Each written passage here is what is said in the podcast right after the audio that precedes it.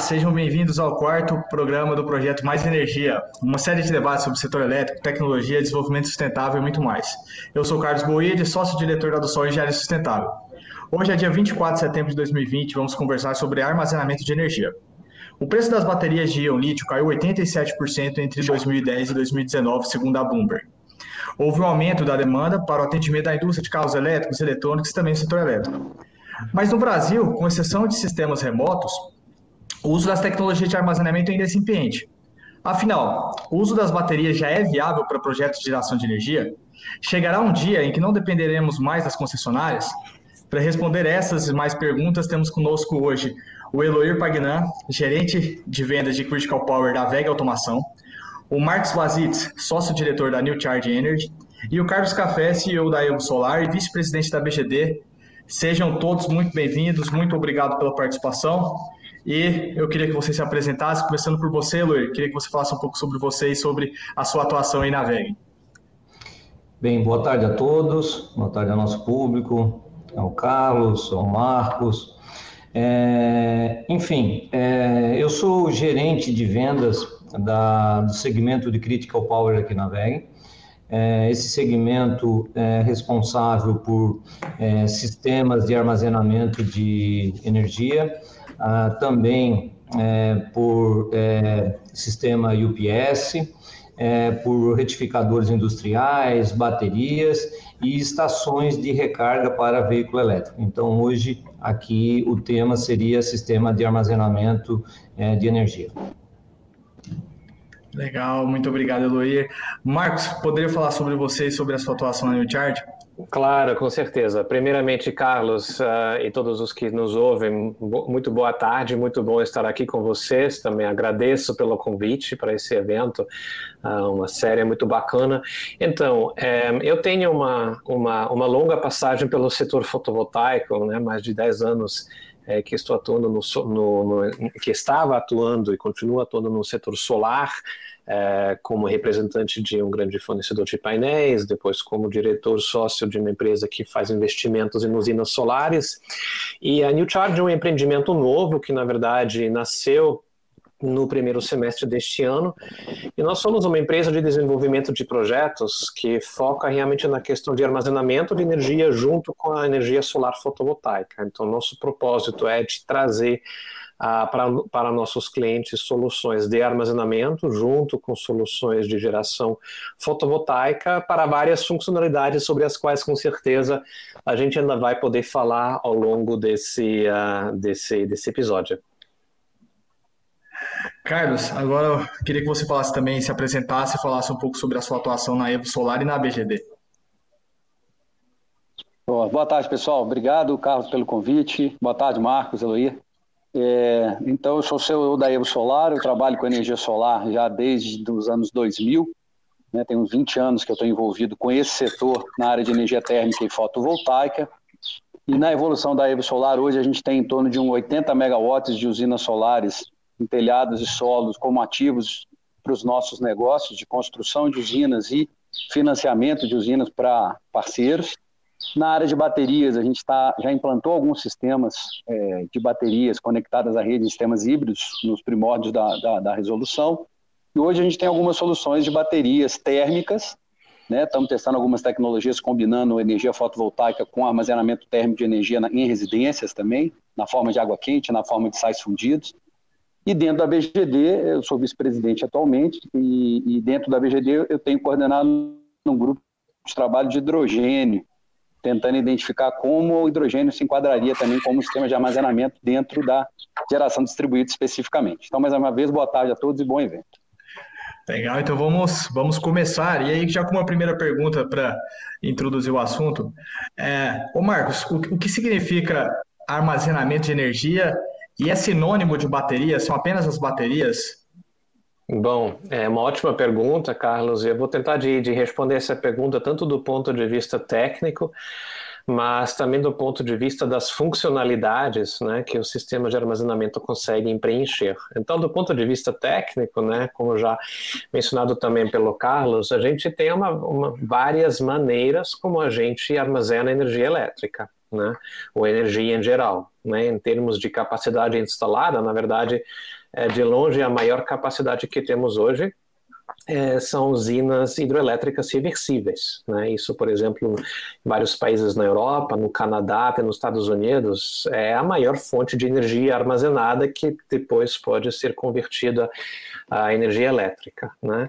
Aquilo que tem, digamos, transformado e que está começando a transformar esse setor, no entanto, é o armazenamento eletroquímico. Né? E aí estamos falando de várias formas de baterias, né? e a tecnologia que tem, digamos, tido, como você bem falou na sua fala introdutória, a maior redução de custos são as baterias de, de íons de lítio. Né? Essas baterias um, estão sendo impulsionados tanto pela demanda por carros elétricos como pela demanda por eletros, eletrônicos portáteis que a gente usa no todo no dia a dia e cada vez mais uh, por soluções estacionárias.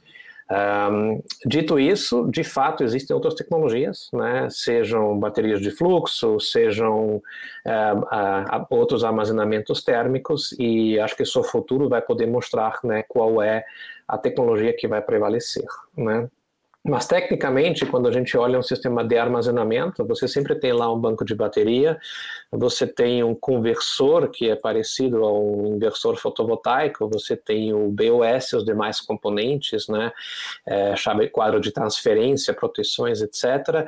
E, muito importante, né, você, tem, você precisa um bom sistema de gerenciamento, um bom software né, que assegure que o sistema de fato faça aquilo que você quer. Né? Então essa parte do gerenciamento, ele de fato, ele é mais complexo, né? E exige uma atenção bem maior do que no caso de um gerador fotovoltaico. Em termos de, de funcionalidade, isso muito rapidamente, a gente a gente distingue entre três grandes famílias de aplicações. Aquilo que a gente chama atrás do medidor, que seriam basicamente sistemas de armazenamento para um usuário residencial, para um usuário comercial industrial, onde ele basicamente faz um, um, uma gestão do consumo dele. Né? Ele armazena para economizar, para ter um backup, o que for. Né? Temos a situação off-grid, que no Brasil é bastante importante, onde estamos basicamente falando da substituição do uso dos geradores diesel. A gente talvez não vai substituir o gerador diesel, mas a gente sim vai reduzir o uso do óleo diesel, né? muito importante. E depois temos em frente do medidor, que são sistemas que prestam serviços ancilares para a rede elétrica. A mais importante delas, que também seria bem importante no Brasil, é a questão de estabilizar a voltagem na rede. A gente sabe que temos muitas regiões que sofrem bastante com quedas e com oscilações de rede. Então, acho que isso é uma terceira grande família, e eu acho que futuramente a gente também vai ter uma interação entre mobilidade elétrica e uso estacionário. Te imagina, você vai carregar o teu carro na, na, no teu escritório, você vai para casa, pluga esse carro lá em casa e vai abastecer tua residência durante futuramente durante o horário ponta, quando a energia for muito cara, pela bateria do teu automóvel. Mas em termos funcionais, acho que temos esses tipos de campos de aplicação. E Eloy, os sistemas de armazenamento são algo do futuro ou já são presente? É algo muito longe da gente ainda?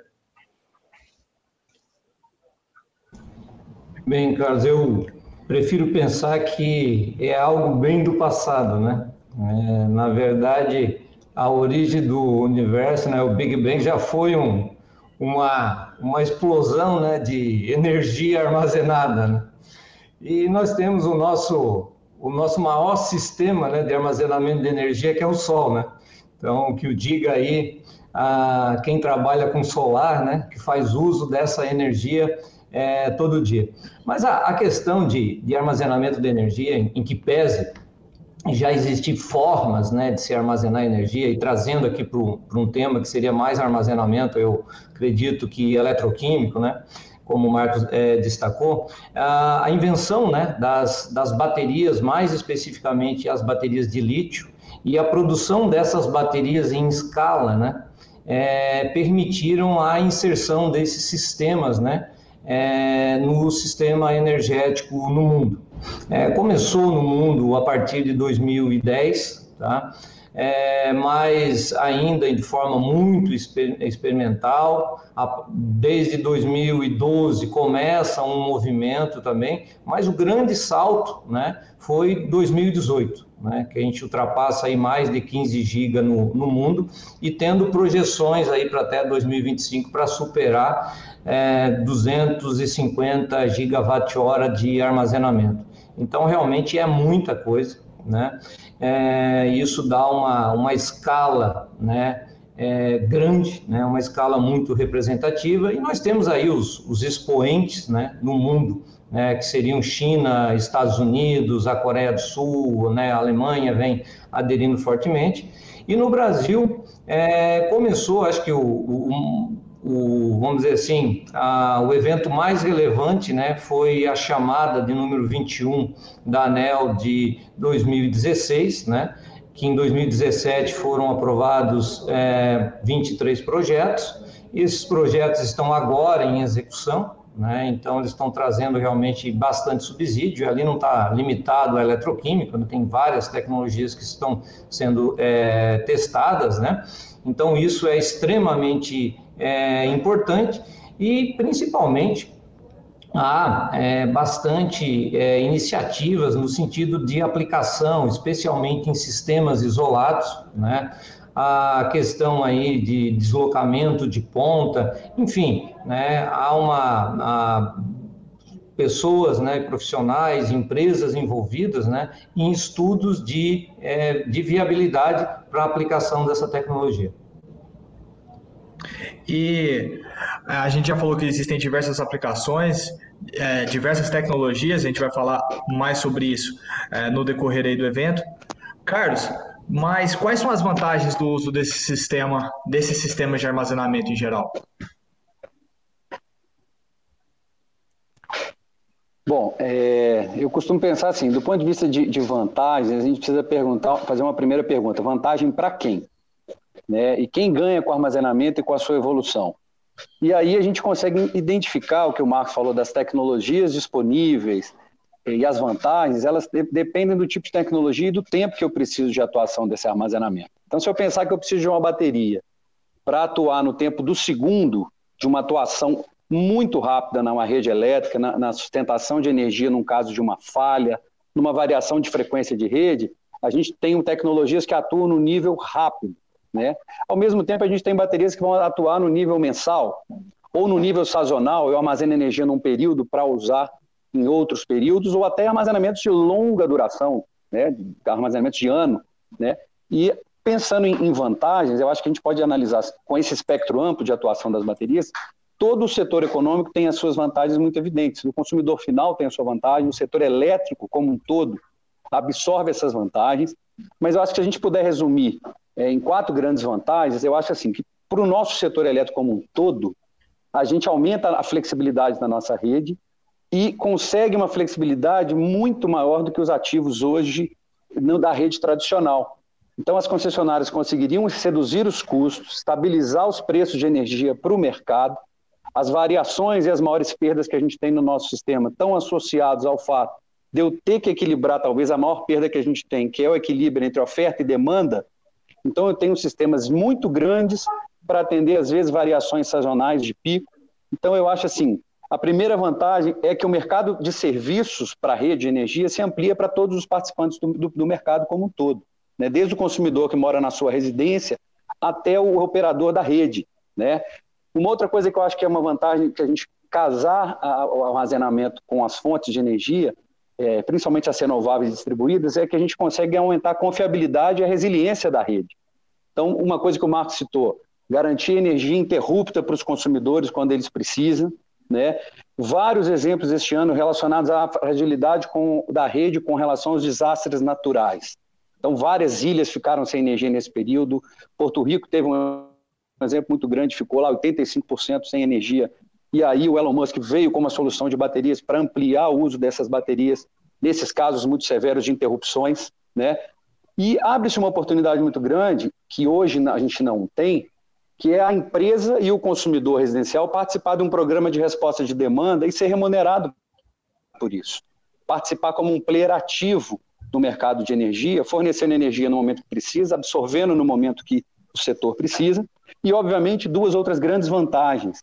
Crescimento de empregos, nós estamos saindo de uma crise muito grande, e quando a gente pega o, a, o poder da, do, do armazenamento distribuído e combina isso com o desenvolvimento econômico local e a importância da bateria atuar localmente, a gente tem uma geração de empregos muito ampla e garante o desenvolvimento da nação. E a última delas, e não, tão, e não, tão, não menos importante, é a, que a gente caminha para a descarbonização do nosso setor. A gente está eletrificando a economia e essa eletrificação exige o quê? Uma redução das emissões. Então, quando a gente pensa num sistema de bateria acoplado com as energias renováveis, a gente teria esses benefícios para ter um ativo de geração, né, onde geração, transmissão e distribuição às vezes estão acoplados num único ativo e todo mundo pode fazer uso desse sistema. Né? Então, eu acho que essas são as grandes vantagens para a gente poder entender isso de forma sistêmica e holística. Né? Perfeito. É, no Brasil, a, a, como eu, eu, disse na introdução, são poucos os casos ainda, são, é incipiente, na verdade, o uso de sistemas de armazenamento, se a gente for pensar é, nas, nas, baterias em específico e no uso em conjunto com energias renováveis. É, já há aplicações e projetos de armazenamento sendo desenvolvidos aqui, Marcos? Com certeza, Carlos. E a situação, ela me lembra muito quem já fez parte do, do setor solar, uh, da situação que o setor fotovoltaico vivia aqui no Brasil em 2011 12, mais ou menos, né, que eram também os primórdios, né, o Carlos com certeza lembra daquela, daquela época. Então, é, de fato, né, os projetos ainda são poucos, né, sem dúvida alguma, é, os mercados de vanguarda, onde hoje o armazenamento já tem um volume relevante são outros, né? Estamos falando da Alemanha, da Coreia do Sul, muito importante, da própria China, uh, de alguns estados na, na, nos Estados Unidos, como a Califórnia, por exemplo. Mas no Brasil, o que, que estamos tendo? Por um lado, temos aquele PID já mencionado pelo Eluir, né, chamado 021, e acho que é importante a gente levar em consideração que essa foi a maior, em termos de orçamento, gente, isso foi a maior chamada já feita pela ANEL, com um orçamento de mais de 350 milhões aprovados para projetos. São mais de 20 projetos, alguns deles, como por exemplo um sistema é, híbrido para Fernando de Noronha, é, ou seja, híbrido solar com bateria e termoelétrico, já estão em, já estão em operação Uh, vários outros é, ainda estão em fase de, de, de, implantação e a gente ainda vai aprender muito com esses projetos. Agora, a coisa que eu acho interessante, Carlos, é que além desses PIDs, né, a gente já tem projetos uh, comerciais. Né? O anúncio que me chamou mais atenção nesse sentido foi um, um, press release que a Vale fez, acho que faz umas duas ou três semanas. Então a Vale vai, é informação pública, posso citar, uh, vai implantar um sistema de 10 megawatt-horas Tá? Ah, para um terminal deles no Rio de Janeiro, em Mangaratiba. Né? 10 megawatt-horas é muita coisa, né? não, é, não é brincadeira. Né? E a Vale lá, com certeza, uh, é um consumidor livre, né? Então, para eles vale a pena, compensa instalar um sistema para reduzir a despesa de energia durante o horário ponta, né? Fazer aquela arbitragem ponta fora ponta e com certeza de também prestar outros serviços, né? Além desse, desse projeto da Vale, tem vários projetos comerciais um pouco menores, né? A McDonald's já implantou pelo menos um projeto, a Comerc, comercializadora de energia, uh, tem uma distribuidora de bebidas, uh, de refrigerantes, que, que opera um CD com storage de um hotel de alto padrão. Uh, a Aldo, que talvez todo mundo conheça, tem um sistema. E tem muitos e muitos projetos off-grid pequenos que a gente nem vê, eles não, nem têm visibilidade. Então, é um setor pequeno? Com certeza é um setor pequeno, igual como o solar em 2012 também era um setor pequeno. Mas tem aquele movimento de base, né? E, me, e a dinâmica me lembra bastante dos primórdios da solar fotovoltaica. É, e logo mais no, mais para o final, a gente vai quero conversar mais, entender mais sobre o desenvolvimento e como serão os próximos anos. Mas agora eu queria que a gente conversasse um pouquinho sobre, sobre as tecnologias de armazenamento. A gente já falou aqui ah, algumas vezes, sempre que fala de armazenamento acaba que fala muito sobre bateria de íon lítio, mas não são é, a única solução de armazenamento. Longe disso, existem outras soluções. E Eloir, quais são as principais tecnologias disponíveis hoje no mercado e que estão, e que estão sendo desenvolvidas no Brasil? É, bem, é, realmente existem várias, tá? É, mas tudo é uma questão de é, viabilidade para aplicação, tá? Então, essa é uma, é uma conta, mesmo que você incentive a inserção da, das tecnologias, depois acaba ficando na mão do mercado, né? Que vai definir aquelas tecnologias que realmente são as mais é, promissoras. Então, depende é, da forma que você analisa, né? Então, quando se fala realmente em gigawatt-hora né, de parque instalado, né, como o, o Marcos já deu um spoiler aí, é, as usinas é, hidrelétricas reversíveis, elas dominam, né? elas têm mais de 95%. Mas quando você fala em projetos né, que estão realmente é, em andamento, as baterias de íons de, é, de lítio despontam, né, é, com realmente milhares de projetos né, que estão sendo é, desenvolvidos. Tá? Ah, eu acho que está muito relacionado né, as baterias de, é, é, de, lítio com a escala, com a redução de preço, né, com características relacionadas à modularidade, eficiência, tempo de resposta, vida útil, questão relacionada a impacto ambiental. Eu acho que esse é um aspecto importante que a gente é, sempre deve é, considerar. Eu acho que é, economias, né, negócios sustentáveis, né, cada vez é, terão mais valor, né, terão mais valor para os usuários, para os clientes, para as empresas que operam especificamente nesse, nesse segmento. Então, não é somente uma, uma conta financeira, né, de você retira um, um gerador diesel e coloca um sistema de armazenamento de energia.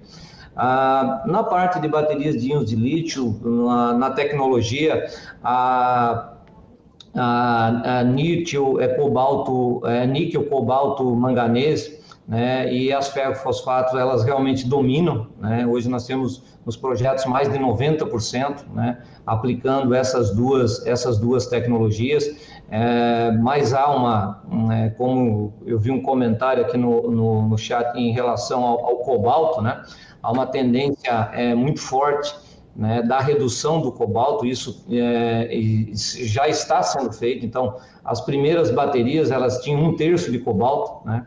É, hoje já existem plantas industriais com 10% de, é, é, de cobalto e, e, todos imaginam, né, que é, pegam essa questão do, do cobalto, né? Mas é, o que mais tem, num, por exemplo, numa bateria de íons de lítio é alumínio e cobre. Né? Quer dizer, os outros materiais realmente são é, em, pequena, em pequena quantidade.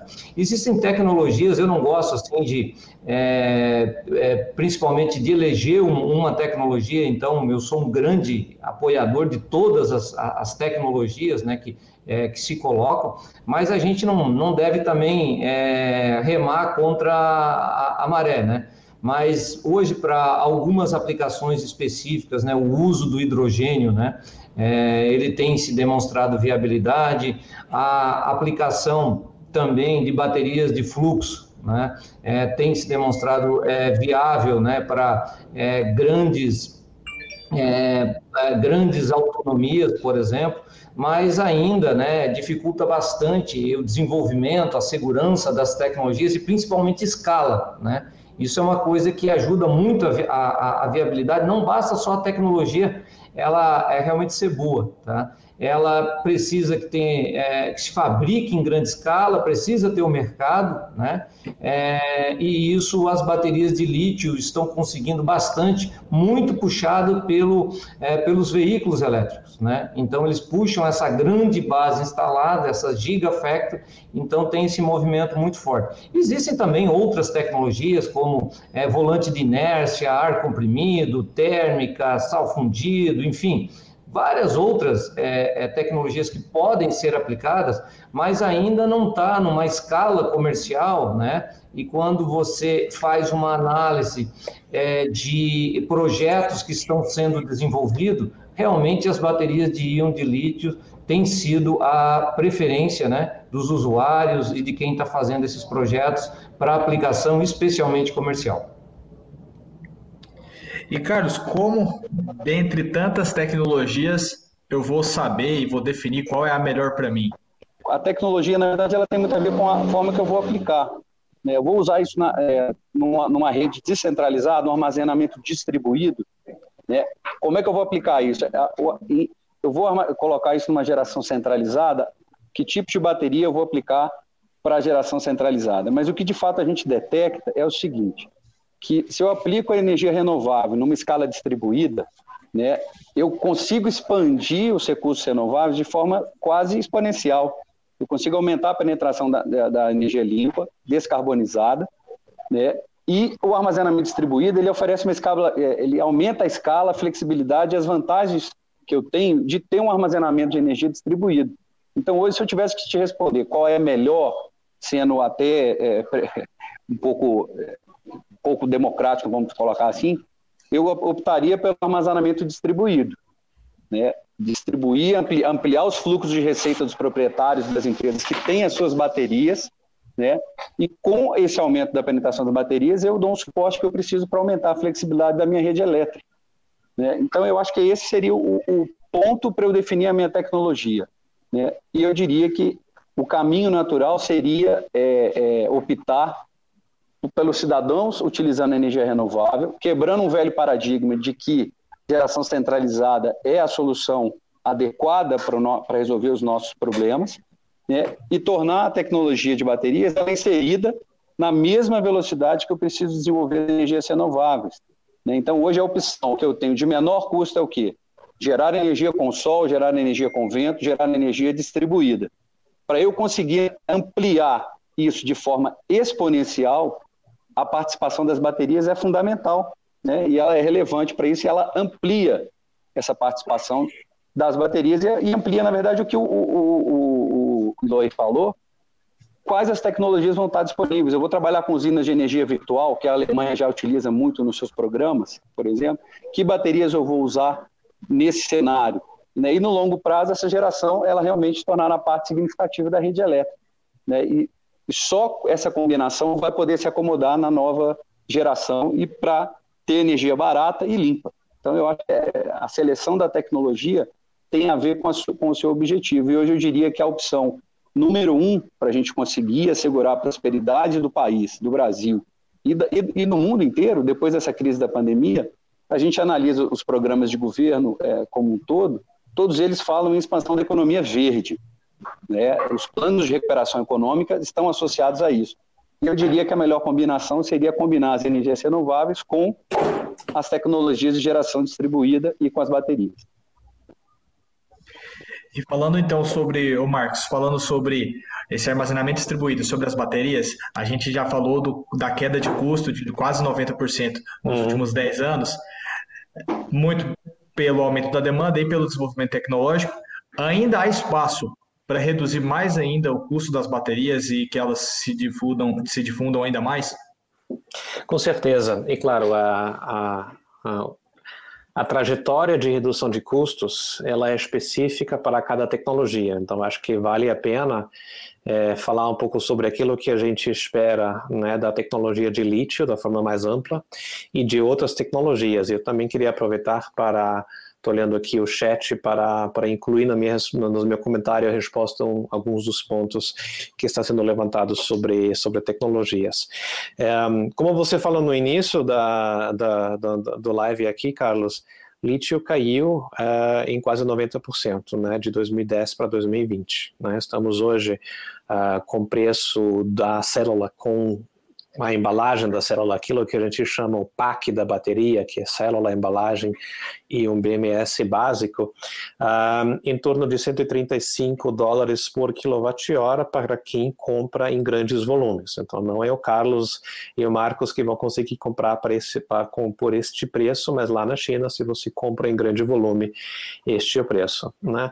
A gente fez várias modelagens uh, como parte do nosso trabalho de análise de mercado, e a gente chegou à conclusão que é perfeitamente possível é, você chegar a um custo na casa de uns 50 a 60 dólares por quilowatt-hora em dinheiro de hoje em 2030. Tá? E esse, esse patamar ele está sendo apoiado é, também, ou refletido também na análise que, por exemplo, a própria Bloomberg uh, tem publicado. Né? Aí estamos falando basicamente né, de efeitos de escala, estamos falando de curvas de aprendizado, tanto no processamento, na mineração da matéria-prima, como no processamento da matéria-prima, estamos falando também uh, de reciclagem uh, de matéria-prima, um conjunto de fatores, mas uh, supor que esse preço caia, preço caia para menos da metade em 10 anos é perfeitamente factível.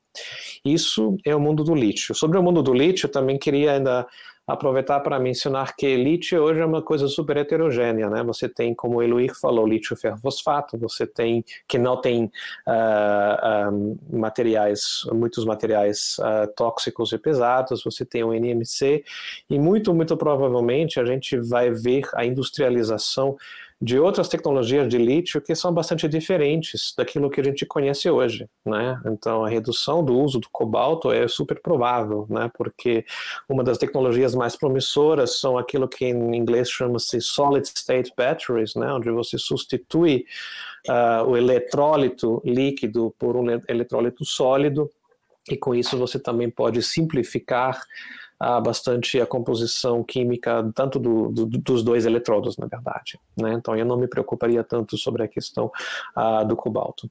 Bom, vamos falar de tecnologias alternativas. Né? É, fluxo já foi mencionado. Né? Baterias de fluxo elas têm um potencial de redução de custo para aplicações estacionárias gigantesco. Né? Ou seja, eu vi simulações que daqui a 10 anos será possível produzir baterias de, uh, de fluxo por 20, 30 dólares por quilowatt-hora. Maravilha! Né? Eu acho que é mais uma questão entre aquilo que você consegue de fato comprar e aquilo que está, uh, uh, digamos, dentro do laboratório. Né? E eu gosto muito de baterias de fluxo, né? e para um dos nossos projetos off-grid, eu tentei de adquirir um sistema de 300 kWh.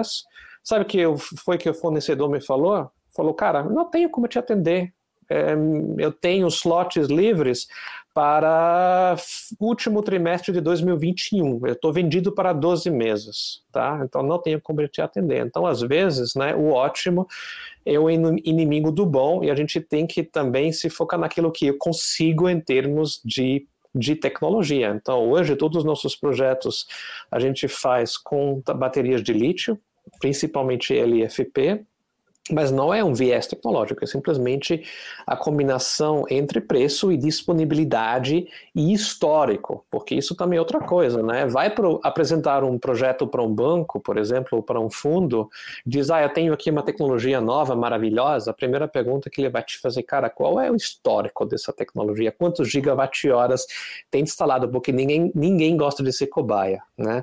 Mas só para resumir, é, preço vai cair, vai cair. Eu acho que a gente, inclusive, pode, nós que também somos do fotovoltaico, podemos usar a evolução do preço do painel, apesar de ser uma tecnologia totalmente diferente, como uma referência, né? Como esses commodities tecnológicos uh, conseguem reduzir o preço dentro de prazo de tempo, horizonte de tempos relativamente curtos. E para a gente encerrar esse, essa parte sobre tecnologia e ir para a parte dos desafios para o desenvolvimento, eu quero. A gente tem mais dois temas aqui e eu vou pegar duas perguntas do duas, é, duas perguntas aqui do, do chat para já linkar com, com, as, com, com as próximas perguntas. A primeira vai para o Carlos, que você já falou sobre isso, da importância das baterias para as energias renováveis, e aqui o Luiz Sérgio fez um comentário falando sobre as energias é, solar e eólica, que elas precisam do, do, do, armazenamento por serem fontes intermitentes. Então, de fato, é, o desenvolvimento da, das renováveis é, vai ser impulsionado pelo desenvolvimento do armazenamento? Com certeza. É, é, é aquilo que eu comentei, é um casamento perfeito né? É, quando a gente fala de energia renovável distribuída, solar e eólica, obviamente tem condições diferentes, né? A característica de intermitência é o que leva a gente a fazer uma análise concreta da, da, das energias renováveis. Eu não tenho sol o tempo todo, eu não tenho vento o tempo todo. Né? Então, eu não consigo usar ou usar desse potencial de forma adequada na hora que eu quero. quando eu penso nisso e vou casar oferta com demanda, é onde isso se complica né, no mercado. Então, eu tenho um excesso de oferta em alguns períodos do dia com a energia do sol, à noite eu tenho um excesso de oferta com a eólica, mas eu preciso equilibrar isso com o, o característica do meu setor elétrico, que é, eu preciso dessa energia agora, se eu não preciso, eu posso guardar para descarregar essa energia no horário mais adequado. E a mesma coisa, eu tenho excesso de demanda, eu posso descarregar essa energia no horário onde essa energia é demandada. Né? Então, é exatamente essa característica de intermitência que torna o, o armazenamento um casamento perfeito com sistemas de energia renovável. Porque se eu estou falando de um sistema que é democrático, né, a pedra angular da evolução da geração distribuída, que eu estou colocando aqui como um mote da, do que eu entendo que seja uma solução para o país, é que a energia, a geração distribuída, ela, ela tem uma influência democratizante muito grande para a gente trabalhar no potencial da rede elétrica. Então, hoje eu tenho os carros elétricos e uma carga imensa entrando de demanda. Eu tenho um setor de dados, de comunicação, novas indústrias demandando um, um elevado consumo de energia elétrica para o futuro. Eu preciso abastecer essa energia, eu preciso assegurar a resiliência dessa energia, a segurança dessa energia na hora que eu preciso. E esse casamento, na verdade, é que torna isso um casamento perfeito. Ou seja, eu, eu tenho a bateria casada com uma, uma fonte intermitente de energia, tiro aquele conceito de que é, é, ele permeia até a própria regulamentação nacional, ou seja, ah, não, mas eu preciso de uma energia de base para dar segurança ao setor elétrico. É muito, acho que eu entendo que a, é, a, gente tem que eliminar esse paradigma de vez. A gente tem condição de inserir as energias renováveis, solares e eólicas, cada uma no seu canto, né? A solar muito mais com a característica distribuída, mas não deixa de estar centralizada, a eólica com uma característica centralizada, cada uma demandando tipos diferentes de baterias e com tempos de armazenamento muito distintos, mas eu ainda assim enxergo o seguinte: o cidadão normal vê a energia renovável como algo diferente e é extremamente frustrante quando a gente vê os recursos tão amplamente disponíveis como o sol estarem atrelados ao velho paradigma da geração centralizada sempre gerenciadas e pertencentes aos mesmos suspeitos de sempre, né, que dificultam o acesso. Então a gente tem que eliminar essa, essa frustração da, do, cidadão e colocar ele como agente ativo das energias renováveis combinadas com a bateria. Quando isso acontecer, eu diria que a gente teria ali muitos milhares de anos para redução de custos, que isso vai acontecer, e a energia renovável distribuída combinada com armazenamento ela pulveriza a questão dos custos e das tecnologias. Eu entendo que isso é o motor do negócio e não uma consequência da gente optar por isso. É, já já vamos falar mais sobre esse papel mais ativo do consumidor é, no setor elétrico, principalmente atrelado à geração distribuída, é claro. E, Heloísa, surgiu também um assunto no, no, no chat aqui sobre o cobalto e, e aí eu faço a pergunta, também já é, relacionando com a sustentabilidade, se essas tecnologias de armazenamento, se essas baterias de, é, que, que têm o cobalto como um dos componentes ou outros componentes, se elas são de fato sustentáveis, porque a gente tem que olhar o ciclo de vida inteiro da bateria, então de onde ela está vindo e para onde ela vai. Então, a origem dela é de fato sustentável, já existe reciclagem após o seu uso. É, eu queria que você comentasse um pouco sobre isso. Bom, é, perfeitamente. É, primeiro que é, já existe há um bom tempo né, baterias de íons de lítio que não usa cobalto. Né? A de ferro fosfato é um exemplo. Tá? Então é só uma questão de opção. Né? É só uma questão de opção. É, mas aqui a gente precisa é, destacar, é, como você colocou, Carlos, que é o seguinte: você precisa se preocupar com todo o ciclo. Tá? Então, desde a, né, dos materiais, né, é, passando pela fabricação, aplicação, a, a, destinação. Então, você tem formas né, de se preocupar para manter esse ciclo né, é, é sustentável, né, aplicando energia renovável, é, reuso de água, não explorando mão de obra, optando da onde comprar, enfim, é, existem formas de fazer isso. Então tem a, a, a forma mais fácil de você dizer, olha lá, mas o cara usou lá do diesel. Poxa, né? Mas é só uma questão é, de você optar por aqueles fornecedores ou valorizar né, aqueles fornecedores efetivamente que não utilizam. Outra coisa, ah, o cobalto tem isso, tem aquilo, mas é, pensa, quem é, vive hoje sem um smartphone? Né? Quer dizer, como é que foi possibilitado colocar tanta energia no smartphone? Então, vamos concentrar nossa energia né, em é, valorizar as iniciativas para essas reduções, né?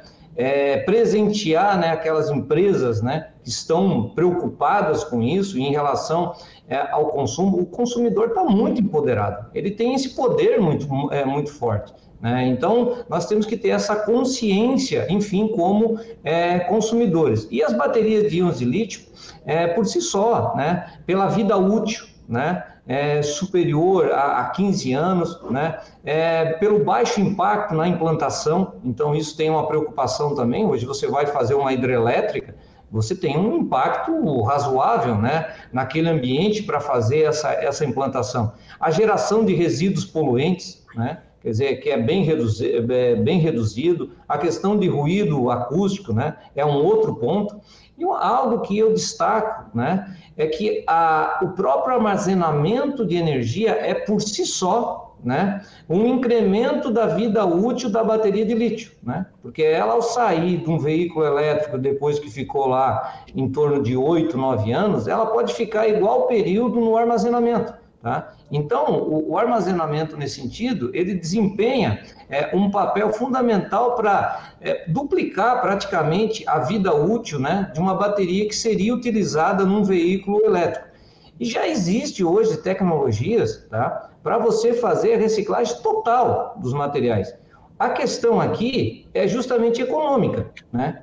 que o custo para você fazer essa é, reciclagem desse material obviamente tem que ser menor do que o preço de venda daquele material, né? Se não há forma de se fazer isso só por medidas coercitivas, eh, eh, ambientais, legislação, né? Se não de outra forma. Agora, se o material que está lá ele tiver um custo de venda maior, né, do que o custo para extraí-lo, tá? Então isso naturalmente vai se viabilizar negócios, né? Desde que tenha um volume, especificamente terá esse, esse volume grande.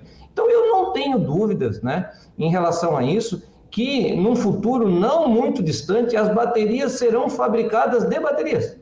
Tá? Então, o que, que significa isso? Tá? Significa que as baterias vão utilizar materiais que foram reciclados de uma, de uma bateria que foi corretamente descartada. Tá? Mas, mais uma vez, o papel da sociedade, o papel do consumidor é extremamente importante, né? extremamente importante para que esse processo ele ocorra né, de uma forma correta. E quando é, é, é, é isso impacta? Na nossa opção de consumo. Né? Então, consumidores conscientes, valorizando as empresas que estão se preocupando com isso, mesmo quando ocorra né, no processo né, alguma forma é, de poluição, né, que cria uma forma de neutralizar essa, essa poluição. Existem formas também de se fazer isso. Então, até quando você é, comete no processo ou não tem outra forma de fazer, você pode criar uma maneira de neutralizar. Então, essa preocupação, tá, ela está em toda a cadeia e as baterias, elas, elas já estão é, é, inseridas num contexto de sustentabilidade. Quem utiliza um veículo elétrico está preocupado com isso. É, quem é, é, faz uso de energia renovável está preocupado com isso. Então, ela já está inserida nesse contexto. Esse perfil de consumidores não vai permitir que uma cadeia que esteja explorando crianças que façam isso, façam aquilo, por muito tempo. Tá? Então, é, é, o mercado vai se autorregular por essa força desse consumidor, com essa consciência que existe nessa área de energia renovável e veículo elétrico, e as, o armazenamento em bateria está inserido nisso. Perfeito, e encerramos essa, esse, encerramos por hora esse, essa fala sobre tecnologia e vamos começar a falar um pouco sobre os desafios para o desenvolvimento. E aqui, já linkando também com uma pergunta que surgiu aqui agora no chat, é, Marcos, o, o armazenamento ele irá de fato deixar o consumidor de energia mais empoderado é, sem depender das concessionárias em algum momento? É, e ele vai ser acessível também para consumidores menores ou, ou a gente ainda está falando de consumidor de grande porte? Carlos, com certeza o armazenamento tem toda a possibilidade de, de, deixar o consumidor mais empoderado, porque ele simplesmente providencia para o consumidor uma, uma maior autonomia, uma maior liberdade.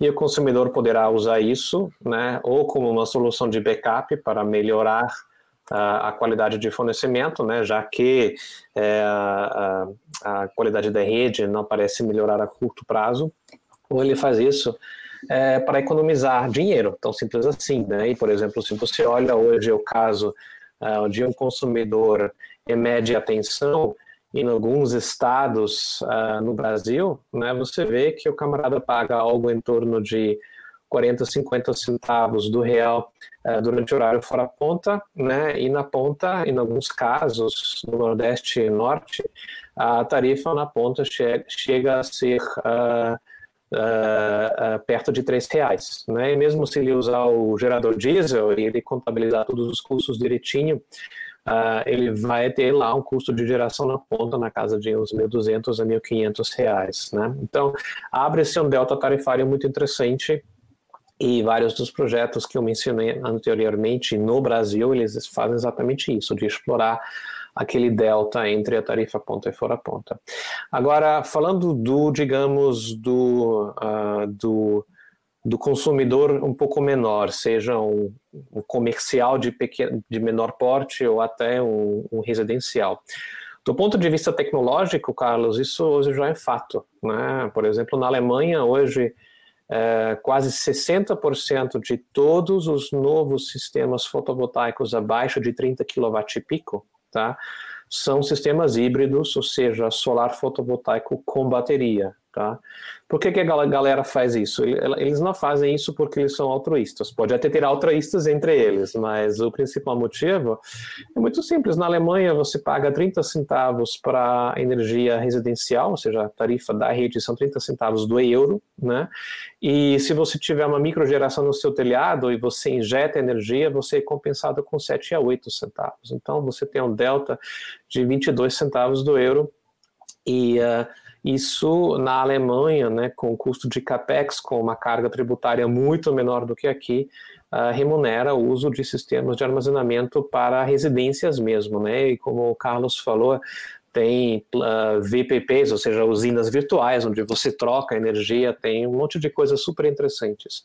Quando que isso vai chegar no Brasil? Para, a, para os consumidores em baixa tensão, e falo tanto do B3 comercial como do B1 residencial, é, vai chegar no Brasil em massa depois que a gente tiver uma, uma alteração né, das regras de tarifação e das regras tarifárias na baixa tensão. Né? Porque hoje, quando você paga uma tarifa flat, né, volumétrica, 24 horas por dia, você somente vai instalar o storage se você realmente tiver uma qualidade de energia muito, muito, muito ruim, e esses lugares existem, né? Ou se você for um early adopter você adora a tecnologia, mas não há incentivo econômico, né? Então, aquilo que a gente precisa ter Uh, no Brasil é uma mudança da tarifação para BT, e a gente sabe que existe uma proposta da ANEL, existe até um projeto-lei uh, da tarifa binômio, e além disso, a gente talvez também precisaria ter uma alteração na 482, né, onde você de fato está sendo cobrado pelo uso do fio na hora de compensar energia. É, eu, eu acredito sim que essas coisas para um, para baixa tensão vão acontecer, mas na minha leitura não é uma coisa para 21, para 22, aí estamos acho que falando uh, no médio prazo, 24, 25 e em diante, mas acho que vai chegar, né? E de lá, uh, uh, ou seja, de hoje até, até aquele momento, a gente vai ter um mercado em média tensão cada vez mais interessante, né? e a gente vai ter projetos off-grid, né? que também vão ficar cada vez mais factíveis. Eloir, também sobre esses desafios, eu queria que, é, que você comentasse para a gente quais são os principais desafios para que essas tecnologias se tornem mais viáveis, se são questões tributárias, é, se é financiamento, como, como o Marcos já falou, é, quais são esses desafios hoje no Brasil em específico? Falar depois do Marcos que é difícil, né? Porque ele já coloca todos os, os, os assuntos, né? Cara, os pontos principais. Vou, vou ficar caladinho. Mas vamos. vamos. É, É, vou tentar, né? É, bem, é, o primeiro ponto, né, é o seguinte: é, precisa é, esse segmento de energia é um segmento regulado, né, e fortemente é, regulado. A primeira coisa é ter a regra, né, para o uso do storage. Né? Então, como é um ambiente regulado, a ANEL, quem faz as, as legislações, a agência, enfim, tem que ter, permitir, né, que um atrás do, do, medidor seja possível né, a injeção da energia na rede. Tá? Então, é, isso já é, vamos dizer assim, uma forma de você admitir esses sistemas, né, oficialmente, vamos dizer assim, na rede, saindo da etapa, vamos dizer assim, do P&D para uma etapa é, comercial. Tá? Então, isso é extremamente importante. Outra medida, na verdade, é importante, né, é que você é, passe a, a, remunerar o storage, né, por outros serviços prestados à rede. Tá? Então, os serviços ancilares, por exemplo, né, que poderiam ser prestados, sei lá, correção de, de fator de potência, suporte à rede para ajuste de tensão, eventualmente, é, sei lá, algum tipo de é, backup, enfim, você criar formas de, de, de, remunerar. É a mesma coisa, né, eu, eu ouvi isso e achei muito interessante, né, um, um comparativo, que é como se fosse comprar um computador e usar ele como máquina de escrever, né? Né? Então, hoje o comparativo que se faz é o seguinte: olha, vamos substituir o diesel. Né? Ah, comprei para substituir o diesel. Ah, não, ele realmente não é viável. Mas quando você pegou lá o computador, começou a usar planilha, fazer outras coisas, processar, enfim, fazer uma se comunicar, etc., ele passou a ser viável. Tá? Então, o, o, storage, né, o armazenamento também passa por isso, como o Marcos colocou, quer dizer, é, né, numa tarifa flat atrás do medidor para baixa tensão, pô, fica muito difícil se não tem variação né, dessa energia no, no, no tempo. Né? Você, de madrugada, quando está todo mundo dormindo, está lá o mesmo preço da energia com horário de, é, de pico, né? É, e aí fica pedindo, mudando é, horário de verão, fazendo alterações, enfim, quer dizer, você, se não fizer isso, não muda o hábito do consumidor, né? Então, a mudança da, da, da, da, regra, né, ela vai provocar uma mudança de hábito do consumidor e a mudança de hábito do consumidor vai provocar essa viabilidade.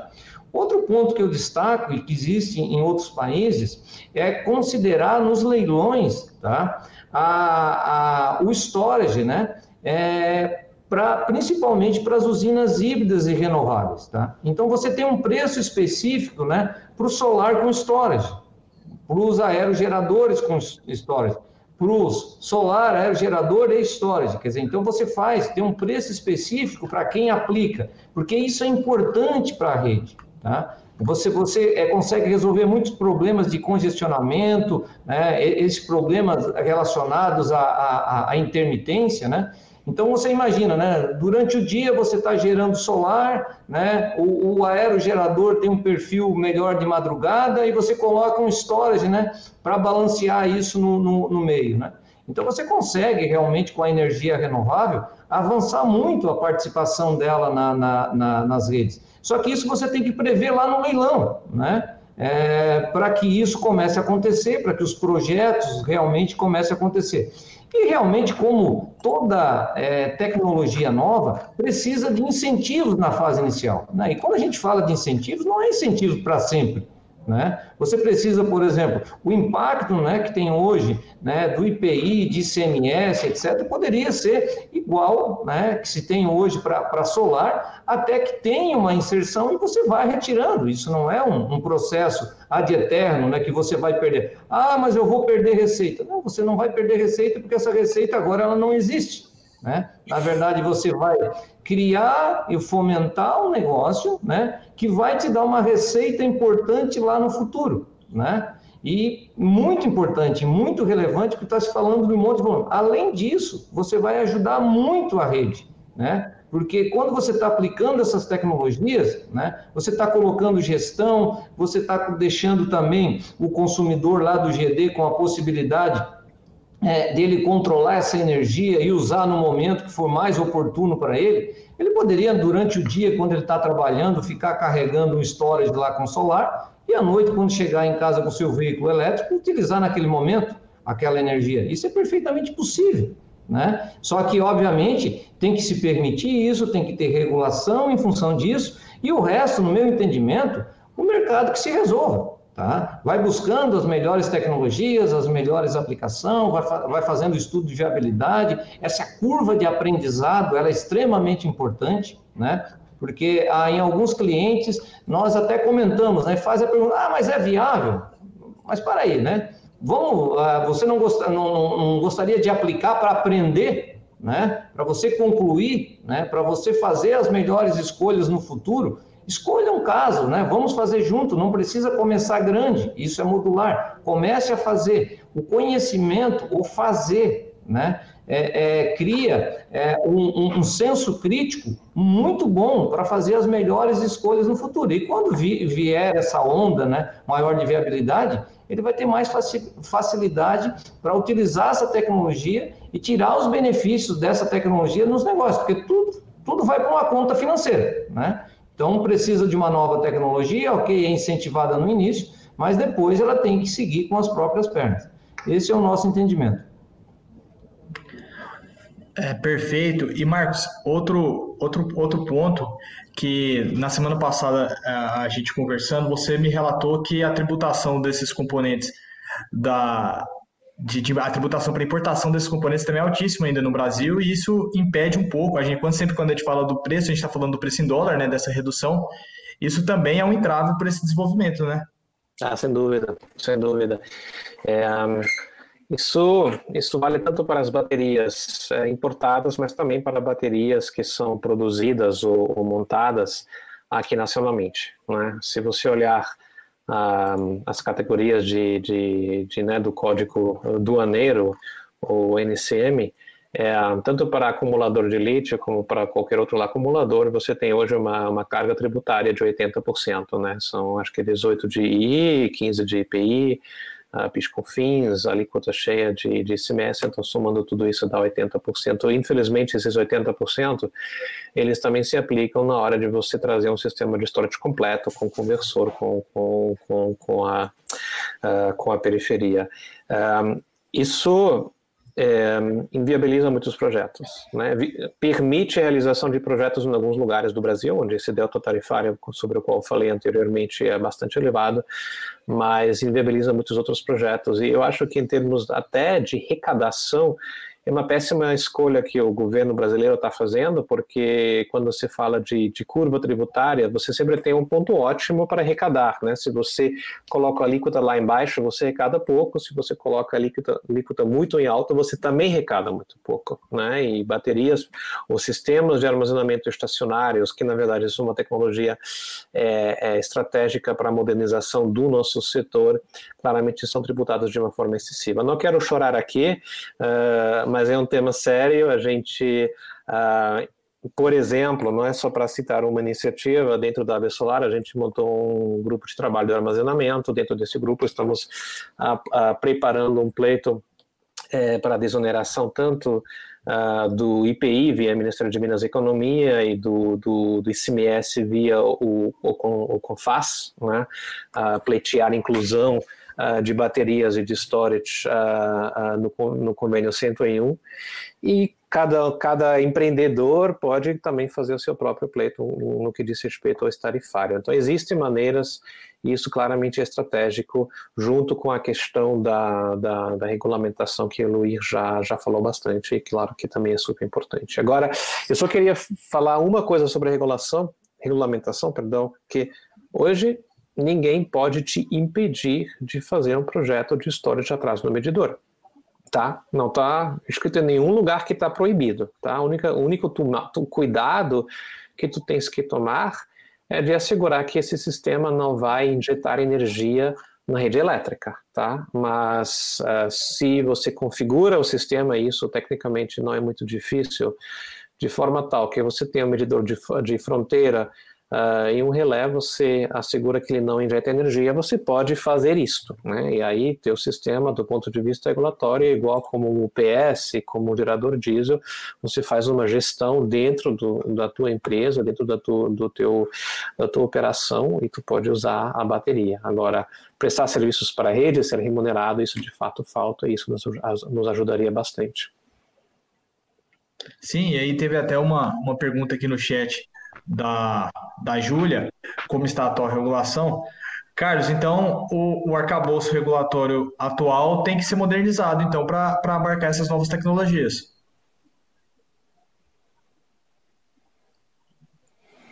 Fundamental, cara. E eu é, deixaria uma provocação com relação a esse tema. Eu acho que a primeira modernização que a gente precisa fazer é que os estudos e políticas não sejam feitos somente sob a perspectiva do operador da rede e das distribuidoras de energia.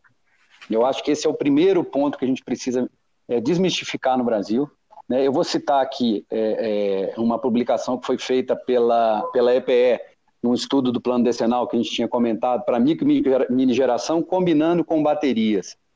E o que fica claro para a gente, na verdade, é o seguinte: as políticas não estão sendo feitas é, é, levando em consideração todos os amplos valores que esses recursos podem trazer para a sociedade. Fica, fica uma, uma opção assim: a geração distribuída é inimiga da, da, da, da distribuidora de energia. Quando a gente lê os números, né, é, esse estudo é muito fraco da EPS, parece que ele foi sistematicamente feito com uma visão é, de planejamento integrado sem a necessidade, sem construir o que a gente precisa para o futuro. Então ele considera assim, é, a penetração da energia renovável já está muito além do que a rede dá conta e a gente consegue analisar isso sobre a ótica financeira e o valor presente líquido para o usuário final. Completamente equivocada a avaliação, porque os recursos distribuídos, combinados com, a, com a, o armazenamento, têm que ser analisados com todos os valores que traz para a sociedade. Então, assim, a, a, própria regulamentação da geração distribuída ela é antiquada, porque a análise proposta hoje pela, pela, pela, pelo setor elétrico, né, e as propostas são muito estranhas, elas analisam somente a inserção da geração distribuída na perspectiva das perdas que eles têm financeiras, mas não é analisado todos os ganhos financeiros que a sociedade tem, o que, que a geração distribuída pode colocar a serviço da sociedade, como isso combinado com o armazenamento vai trazer, não é bilhões de, de reais, vão trazer trilhões de investimentos para a nossa economia, quando a gente perceber que pequenas modernizações na, na, no ambiente regulatório vão, na verdade, é, desentupir um processo que hoje causa insegurança regulatória. Né? Então, se na geração distribuída a gente tem uma regra que foi publicada em 2012 e que ainda não é cumprida pelas distribuidoras, como um simples prazo para analisar uma, uma patética análise de conexão de rede, é, é, e aí a gente volta para o Marcos, ou seja, não existe nada que impede a gente de usar bateria hoje. Todos os cidadãos podem implantar o sistema de bateria. O que eu não consigo entender é por que a gente demora tanto para avaliar de forma correta os reais valores que a geração distribuída acoplada com armazenamento trazem para a economia de agora. Né? Não vejo isso nem no curto prazo, nem, nem no longo prazo, eu vejo isso como imediato. Quando eu leio um plano de inserção de bateria nos Estados Unidos, na Alemanha, onde os planos estão claros, as ferramentas de simulação e inserção do armazenamento, o mercado econômico da, da, da, da, geração distribuída combinado com a bateria traz muitos bilhões de reais a mais do que os irrelevantes custos associados ao desenvolvimento dessa tecnologia hoje. Né? Então, por exemplo, você pensa assim, é, o estudo que a EPE apresentou considera um cenário que quando tiver 4% de penetração de geração distribuída, isso se tornará um holocausto mundial para as distribuidoras de energia não, não, não faz muito sentido é, é, a metodologia de análise. Eu acho que a pior sensação que, que é criada hoje é que não se enxerga o aumento de receita que o armazenamento vai trazer, os, os novos mercados de eletricidade, recompensação, as recompensas pela flexibilidade desse mercado. E, e a minha conclusão é o seguinte: é, em, embora o mercado de, de, de armazenamento e, e, com geração distribuída esteja nos seus primeiros dias, né? Eu vejo que a evolução disso vai acontecer da mesma forma que aconteceu o fato da gente ter um celular na mão e compartilhar uma música hoje. A minha visão de, de aspecto regulatório é que nós temos que preparar um arcabouço regulatório para que eu possa compartilhar a minha energia com quem eu quiser, no momento que eu quiser, e, obviamente, inserindo as distribuidoras do setor elétrico para que todo mundo pegue as vantagens dessa combinação. Essa combinação é, ela é muito forte, ela é muito escalonável aos modelos tradicionais de hoje, né, de regulatórios, e esse mercado amadurecendo num, numa, num estágio exponencial, porque eu acho que isso vai acontecer, porque o devir disso, nós consumidores é que determinamos, não é o aspecto regulatório. Se nós, como cidadãos, conseguimos pressionar de forma adequada os agentes de regulação, nós é que vamos determinar essa oportunidade. E essa oportunidade ela é multibilionária e é para todos que estão envolvidos. Então há um equívoco regulatório nesse sentido. Estamos muito devagar no aspecto regulatório, criando pseudociência, né, criando um, é, arcabouços ilegais, vamos dizer assim, para frear o desenvolvimento da geração distribuída e, consequentemente, isso freia o desenvolvimento do armazenamento da mesma forma. Só que os dois juntos vão pressionar de forma muito exponencial o desenvolvimento regulatório. Então, eu acho que a, a, o que fica de lição é que nós, como cidadãos prosumidores, temos que exercer o nosso direito de dar pitacos efetivos na regulação e sermos participantes ativos do processo regulatório e eliminar de vez a forma, o status quo de produzir leis no país. Produzem leis para pequenos setores e monopólios que têm um lobby específico dentro de algum organismo do governo. E nós temos condição de fazer isso. E essa combinação, geração distribuída com armazenamento, vai determinar o dever econômico, com certeza, do processo regulatório. Excelente, Carlos. Muito boas provocações, excelente análise. Estamos chegando aqui no final do nosso tempo e eu vou fazer mais uma pergunta para para você, Marcos, para a gente encerrar aqui com chave de ouro. Eu queria que você falasse um pouco sobre as oportunidades para consumidores e profissionais do setor elétrico nessa área de armazenamento no Centro-Oeste, em Goiás, Distrito Federal, a área de atuação da do Sol. Quais são as oportunidades é, existentes nesse segmento? Perfeito, Carlos, muito obrigado. Acho importante a gente a gente ainda falar um pouco sobre isso, até para não dar essa ideia que isso que estamos debatendo aqui exclusivamente seja uma, uma tecnologia do futuro, porque não é, né? Como tanto o Eloy e o, e o Café falaram, é uma coisa do presente. O que, que a gente vê hoje de oportunidades? Isso até falando um pouquinho do, do nosso dia a dia, né? De avaliação e de desenvolvimento de projetos, né?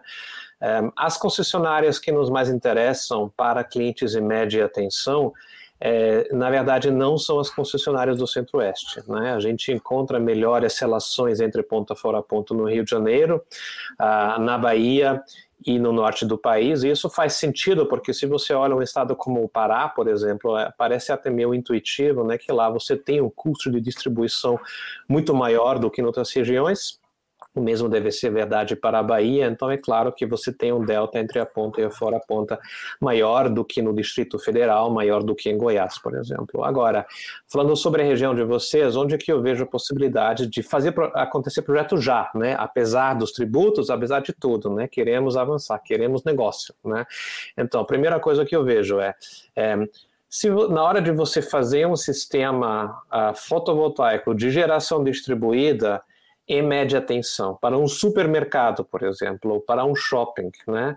Eu sempre avaliaria a questão do storage para fazer três coisas. Primeiro, para reduzir o custo do camarada na ponta, né? Segundo, para permitir uma gestão da demanda contratada e terceiro, para oferecer o serviço de backup de energia.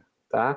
É, o delta tarifário na Enel Goiás, se não me engano, entre ponta fora ponta está abaixo de dois reais tá? por quilowatt-hora.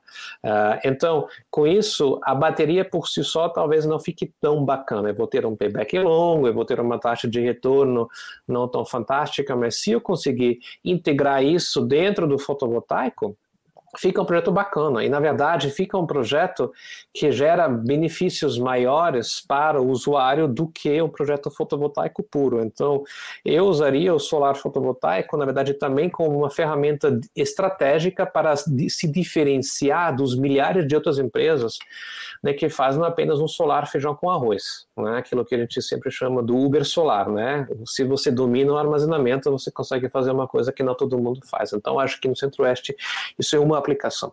Outra aplicação que eu olharia é, seriam sistemas off-grid em lugares um pouco mais remotos, onde você tem um custo de geração diesel é, um pouco mais caro. Né? E cito um exemplo, a gente falou sobre esse projeto outro dia, Carlos, né? aquela fazenda lá em Rio Verde, se não me engano, que botou lá um, acho que 600 kWp de solar, 300 kWh de bateria uh, para pivô de irrigação. Então, sempre quando você tem um lugar onde é, você não tem previsão de conexão à rede, ou essa conexão é, fique muito cara, é, vamos olhar o solar, ah, vamos olhar o solar com bateria. A gente fez uma, uma conta de padeiro e a gente chegou à seguinte conclusão. Para situações onde o custo do litro combustível diesel fique acima de 4, 4,25 reais por litro, tá? o solar com storage começa a fazer sentido, não para substituir o gerador diesel, mas para reduzir o combustível que você vai que você vai consumir. O gerador pode ficar lá como backup, tranquilo, né? Mas para você não ter que rodar esse gerador 24 horas por dia ou o tempo que se usa. Então, aqui em São Paulo, onde tu compra o, combustível na bomba por, sei lá, 3,30, a conta não fecha, né? Mas no interior, onde você além do preço do combustível, você tem um custo de transporte e você talvez talvez tem perdas, né, o negócio começa a ficar interessante, né. Um cliente nosso falou, cara, meus geradores diesel são muito sentimentais. Quando eu fico longe, eles bebem muito, né? Então, de fato, em muitos lugares um pouco mais remotos, a questão da, da perda, do roubo do combustível é um problema, né? O lítio ninguém vai querer roubar, né? Então, temos essa questão de que, de fato, vale a pena já olhar uh, projetos off-grid é, como uma alternativa economicamente viável.